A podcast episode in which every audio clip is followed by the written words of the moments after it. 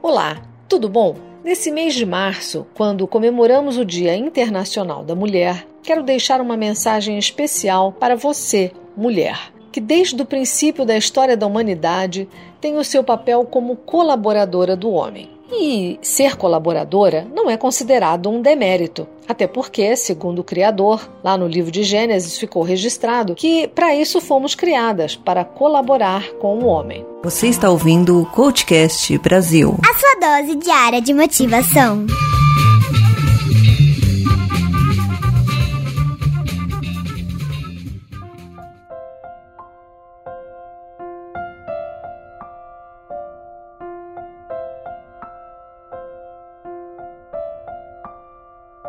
É, no decorrer dos séculos, a história da humanidade sofreu várias mudanças. Algumas guerras foram travadas, em nome inclusive até da própria mulher, mas gradativamente aquela que era detentora do poder, do controle familiar, pois os homens estavam fora nas lutas, as mulheres que eram as líderes daquelas sociedades, as sociedades matriarcais, foram aos poucos perdendo a posição de domínio e acabando ficando no segundo plano. Somente no século XX é que finalmente a mulher conseguiu um ponto a mais e ela passou então a ter o direito de votar e ser votada, e também ser considerada absolutamente capaz. Os períodos entre a Primeira e a Segunda Guerra Mundial foram importantes para que nós, mulheres, pudéssemos nos colocar no mercado de trabalho de forma remunerada. E é bem verdade que estamos falando em países considerados primeiro mundo, civilizações mais evoluídas, mas nós sabemos que existem sociedades, entretanto, que a mulher não tem sequer a possibilidade de pensar por si só.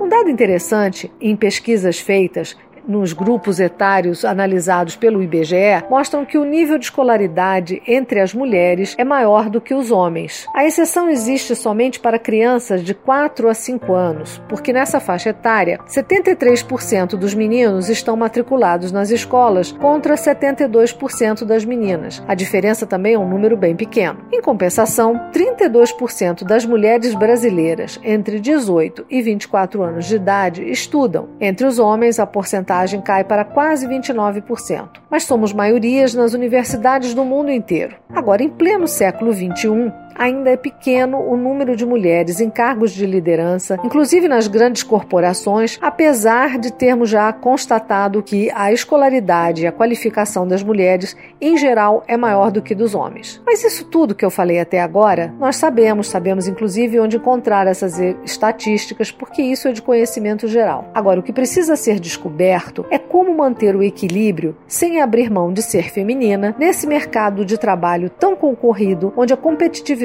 nos transforma em verdadeiras leoas. Ninguém quer ser uma princesa de contos de fadas, até porque contos de fadas são contos e não a vida real. O que nós queremos mesmo é ser feliz e poder viver com mais leveza. Acontece, porém, que a grande maioria de nós vive uma triste situação, aquela da dupla jornada de trabalho. E aí eu pergunto: como encarar sem estresse e exaustão o trabalho secular, os afazeres domésticos, sendo mães e esposas, muitas vezes até sendo mãe e pai ao mesmo tempo, e com isso a maioria acaba esgotada. Então eu separei três dicas interessantes. A primeira, procurar manter o equilíbrio, sendo humilde, e pedindo ajuda. Pedir ajuda não vai fazer você menos poderosa ou considerada incapaz, mas pelo contrário, você terá mais leveza e terá tranquilidade no seu dia a dia. Para ajudar, tenha uma boa agenda com tempos específicos para suas tarefas e para o lazer. Lembre-se, que você precisa, como todos nós, de um momento de descanso. Então, vamos dar aquela paradinha para descompressão,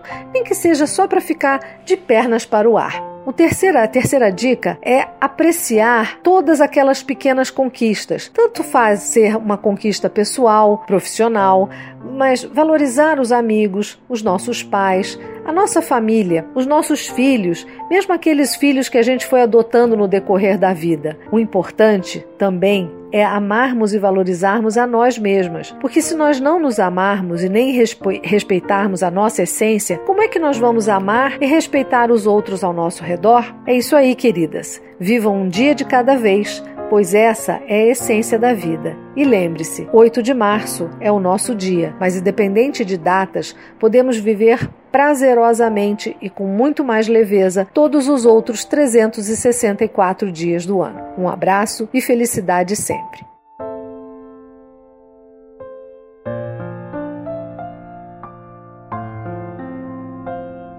Sou Elizabeth Lopes Macedo da Silva, sou membro do Comitê de Recursos Humanos para Escritórios de Advocacia, membro do Grupo de Estudos Secretariando, formado pelo SINCESP, Sindicato de Secretariado Executivo do Estado de São Paulo, e juntamente com esse grupo, sob a supervisão de Ana Paula Marinho, sou coautora dos seguintes livros: Competências Especiais para o Desenvolvimento Contínuo do Profissional de Secretário Executivo e o Framework do Plano de Carreira do Profissional de Secretariado. Vocês podem me contatar pelo WhatsApp 11 97 643 6927 e eu estou também nas redes sociais como Facebook como Elizabeth.macedo e no LinkedIn como Elizabeth Lopes Macedo. Tenho artigos publicados no site W Mulher sobre comportamento da mulher no mercado de trabalho e o site é http.wmulher.com.br barra blog barra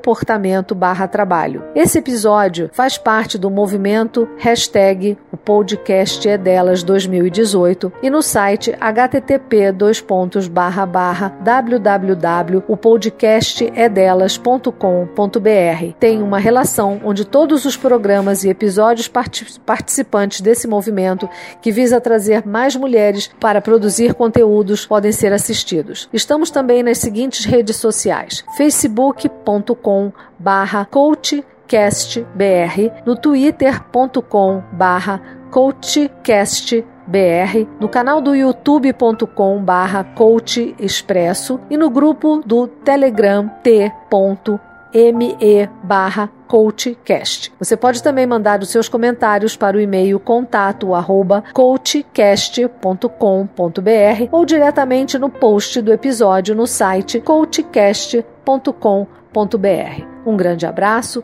e muitas felicidades sempre.